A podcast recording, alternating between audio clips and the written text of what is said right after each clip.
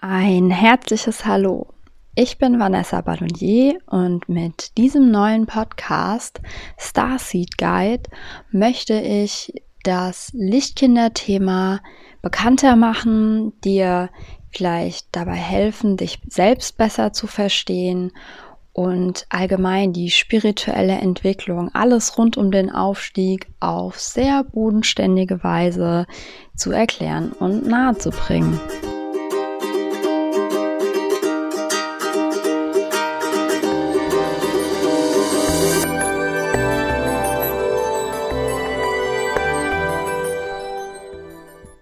Heute geht es um das Indigo-Kind. Das Indigo-Kind ist eigentlich so der männliche Anteil in einem Lichtkind. Also ein Lichtkind hat immer ein Kristallkind und ein Indigo-Kind. Es ist aber vollkommen normal in unserer heutigen Zeit noch, dass ein Mensch vielleicht sagt, ich ähm, fühle mich eher als das oder jenes und das andere kann ich überhaupt gar nicht in mir wahrnehmen, dann ist das aber auch richtig und gesund, sich einfach nur darauf einzulassen und damit zu befassen. Ich möchte einfach ein paar Informationen rausgeben, dass du schon mal davon gehört hast, weißt, wie du damit arbeiten kannst und dich vielleicht früher oder später ja, darin wiederfinden kannst oder vielleicht ist es auch von vornherein schon schwierig für dich, dich einen dieser beiden Anteile selbst zuzuordnen, in dir zuzugestehen, weil du das Gefühl hast, du schließt den anderen dann automatisch aus. Ja, dann fühle doch einfach mal, ob dir diese Herangehensweise stimmig erscheint. Das Indigo-Kind ja, mit seiner eher männlich orientierten Energie ist der Teil, den man gerne als Rebell bezeichnet, der ja die Grenzen aufsprengt und sich darin aber auch ganz gerne mal unverstanden fühlt oder nicht so wirklich damit ankommt, weil er merkt, ähm, Mist, irgendwie ähm, bin ich hier der Querdenker, aber keiner geht mit oder andere sehen das ganz anders. Mm, das hat dann auch viel, also der Indigo-Anteil grundsätzlich hat auch ein bisschen viel mit Ego zu tun, also mit Ego transformieren, das Ego neu einsortieren, ähm, den inneren Kritiker auch zu bearbeiten.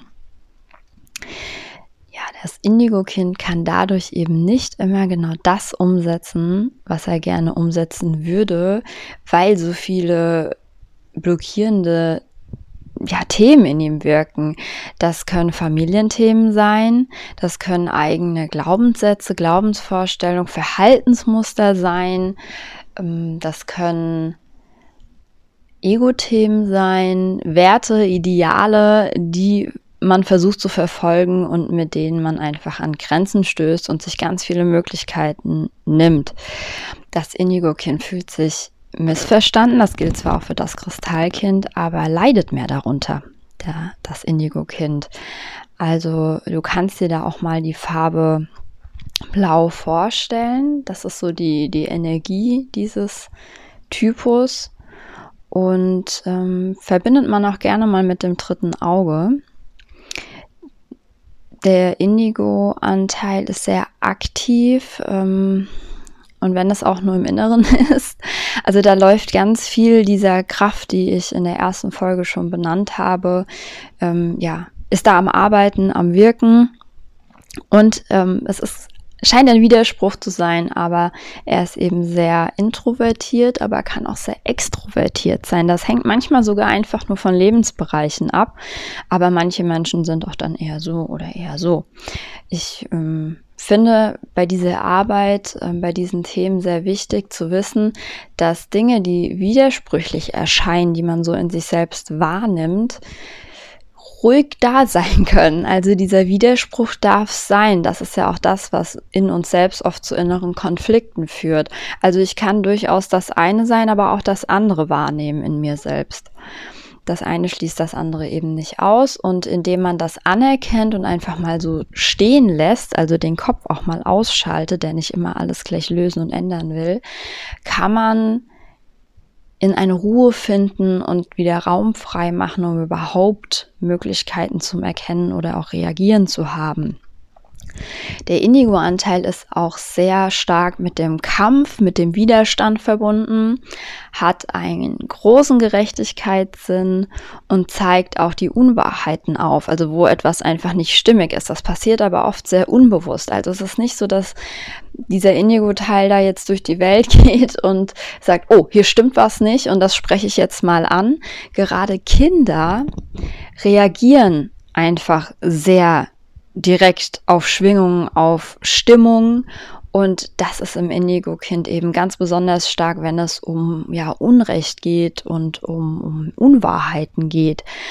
Das ist aber ein Stück weit auch bei jedem Kind so, wenn ein Kind ähm, spürt, die Eltern sagen ja, obwohl sie nein meinen zum Beispiel oder andersherum oder mir geht es gut und sie spüren das aber, Kinder sind da sehr empfänglich generell dass das nicht so ist, dann erzeugt das ein, also dann verdreht das etwas in ihrem Inneren und sie machen die Erfahrung, ich kann meiner Wahrnehmung nicht vertrauen. Also wenn dir das bekannt vorkommt, dass du deiner Wahrnehmung glaubst nicht vertrauen zu können, darfst du da mal in deiner Kindheitsgeschichte nachforschen, ob es da vielleicht eine, ein Erlebnis, eine Ursache dafür gibt. Was die Eltern ja auch nicht tun, um genau das zu verursachen äh, aus böser Absicht, sondern eigentlich um das Richtige zu tun und dem Kind einfach ähm, Druck zu nehmen, Sorgen zu nehmen.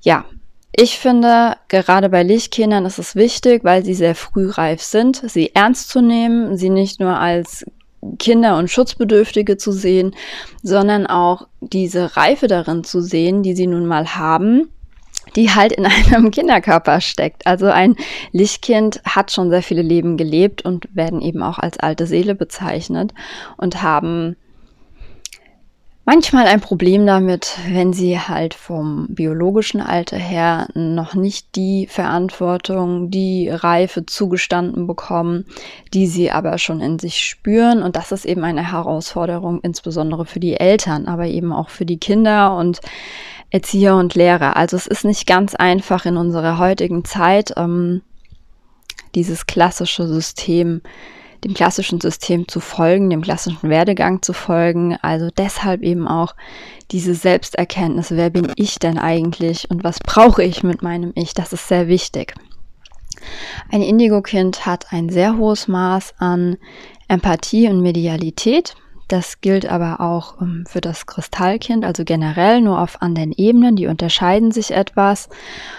Und es gibt drei Archetypen, die das Indigo-Kind beschreiben. Das ist einmal der Krieger, der für uns in den Kampf zieht, der für uns die Mauern einreißt, der in den Widerstand geht, der einfach diesen Ungerechtigkeiten, die wir in der Welt wahrnehmen, trotzt und darin steht und bis auf die Zähne bewaffnet einfach jeden Kampf ausfechten würde. Dieser Widerstand kann aktiv und passiv stattfinden. Der passive Widerstand geht oft eben auf die eigenen Kosten. Also ähm, man kämpft auch gerne mal gegen sich selbst als Indigo-Kind. Das heißt, im Außen muss es gar nicht so wahrgenommen werden. Aber in dem Kind selbst, also in dem Menschen selbst, kann ein bitterer Kampf stattfinden, was ja nicht gerade schön ist was eben auch zu ähm, generell, also dieses nicht verstanden sein, dieses mit seiner Energie irgendwie nicht so angenommen und gesehen werden in der Welt, kann eben auch zu Panikattacken, Depressionen führen. Also es ist eine Möglichkeit.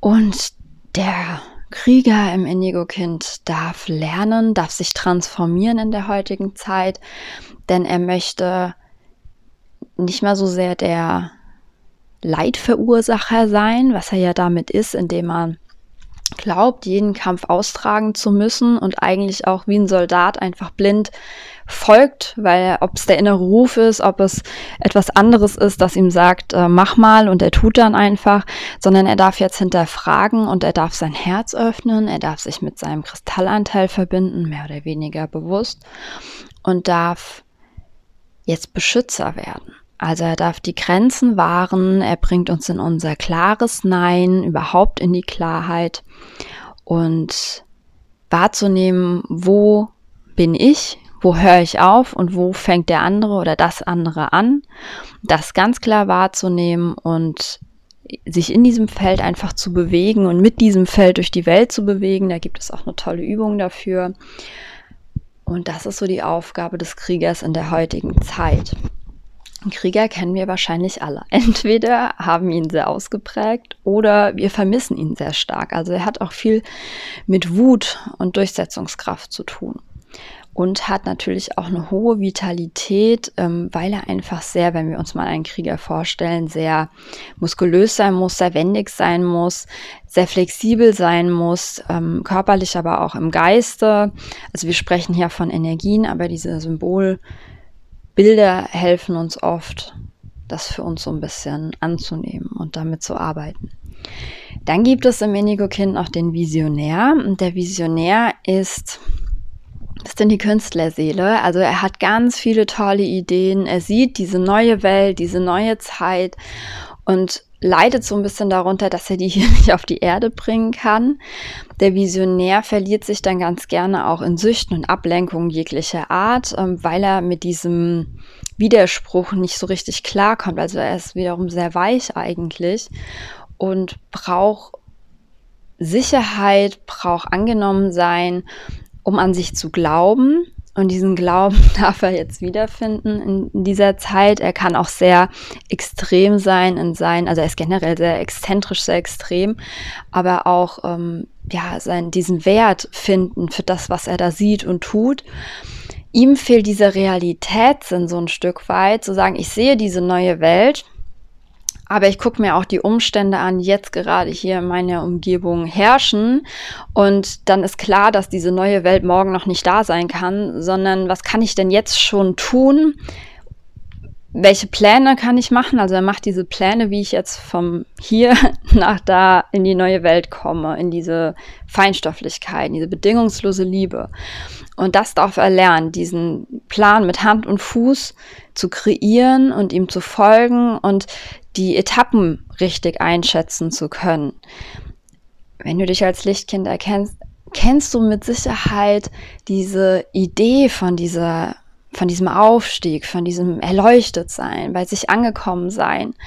Ganz viele Lichtkinder haben, wenn sie, sie nennen das Aufwachen, und wenn sie diesen Prozess durchlaufen haben, das Gefühl, sie haben jetzt alles verstanden, müssen der ganzen Welt davon erzählen, damit es auch alle anderen verstehen, weil es ihnen wie Schuppen von den Augen fällt und sind dann auch gar nicht mal so ähm, beleidigt oder so, wenn das Umfeld da überhaupt nicht mitgeht.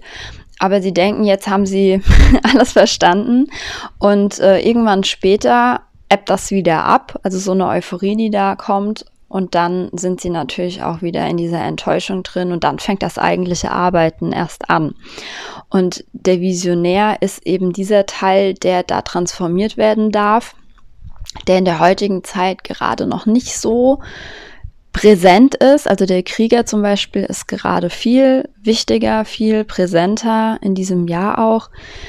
Der Visionär hat jetzt einfach so seine Aufgabe. Ähm, man spürt es so, aber ähm, so im, im Feld, sag ich immer ganz gerne, in diesem kollektiven Feld, ist der Visionär jetzt noch nicht so laut, noch nicht ganz so präsent mit dieser Transformation, die da stattfinden darf. Und dann gibt es noch den Erbauer. Und der Erbauer ist von allen Archetypen im Lichtkind der, der am stärksten mit der Materie verbunden ist, der aus der Materie kommt und der eigentlich sagt, was ich nicht sehen und anfassen kann, gibt es auch nicht. Er braucht ja die, den ausgleichenden Teil, das wäre jetzt im Kristallkind die Fee, um seine Spiritualität zuzulassen, um zu sehen, hey, da gibt es mehr, da gibt es eine Führung, nicht die ganze Verantwortung lastet auf mir und zu erleben, dass er nicht alles im Griff haben kann. Der Erbauer ist ein Anteil, der in der Vergangenheit, in der Menschheitsgeschichte, bei den Lichtkindern, die es eben da gab, sehr stark verbreitet war, weil er die ganzen Erfindungen, sag ich mal, umgesetzt hat. Er hat die Dinge vorangebracht, er hat ähm, es in was Greifbares verwandelt. Also er ist der, der die Pläne des Visionärs am Ende eigentlich umsetzt, der Baumeister, der Bauherr sozusagen. Und hat dadurch in der Vergangenheit oft sich entscheiden müssen zwischen Familie und dieser Mission. Und er hat sich sehr oft für die Mission entschieden, weil er sein Herz zugemacht hat, weil er das anders gar nicht hätte umsetzen können und diese Kraft gar nicht voll da einsetzen hätte können. Und er darf jetzt in dieser Zeit ein bisschen auch zur Ruhe kommen weil man eben nicht mehr so viel gleich tun kann. Es ist viel innere Arbeit, die in der heutigen Zeit stattfinden muss und viel ins Gefühl gehen, viel in sich selbst erkennen und erlösen.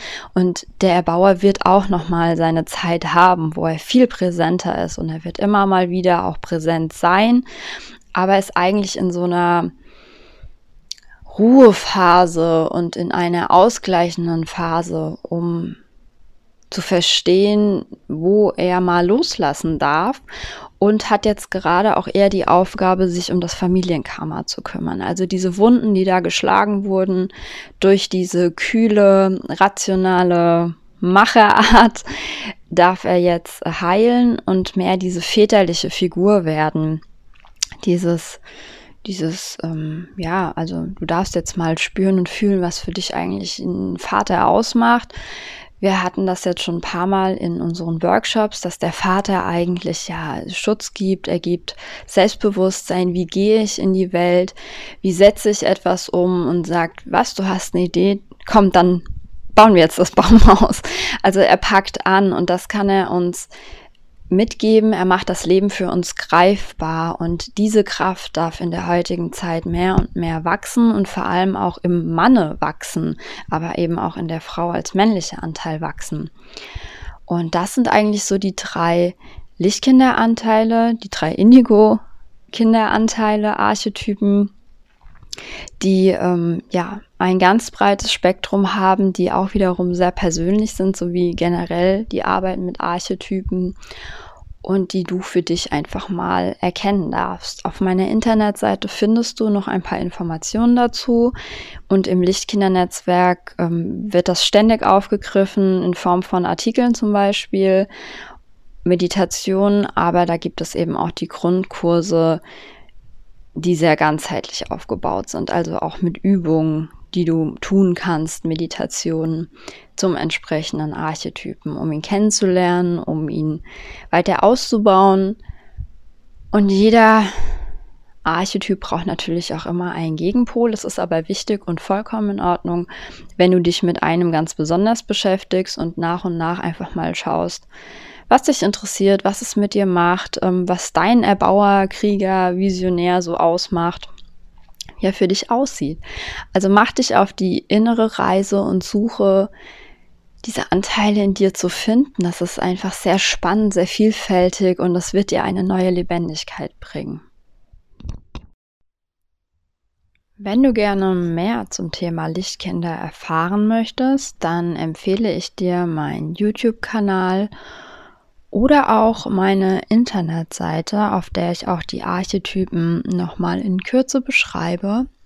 Und für die, die es besonders intensiv möchten, gibt es auch noch das Lichtkindernetzwerk, das ja Lichtkinder Gleichgesinnte vereint, dir die Möglichkeit gibt, für dich allein zu arbeiten oder eben mit anderen zusammen dich zu verbinden durch Kurse, Artikel, Meditationen einfach deinen ganz persönlichen Lichtkinderprozess zu begleiten.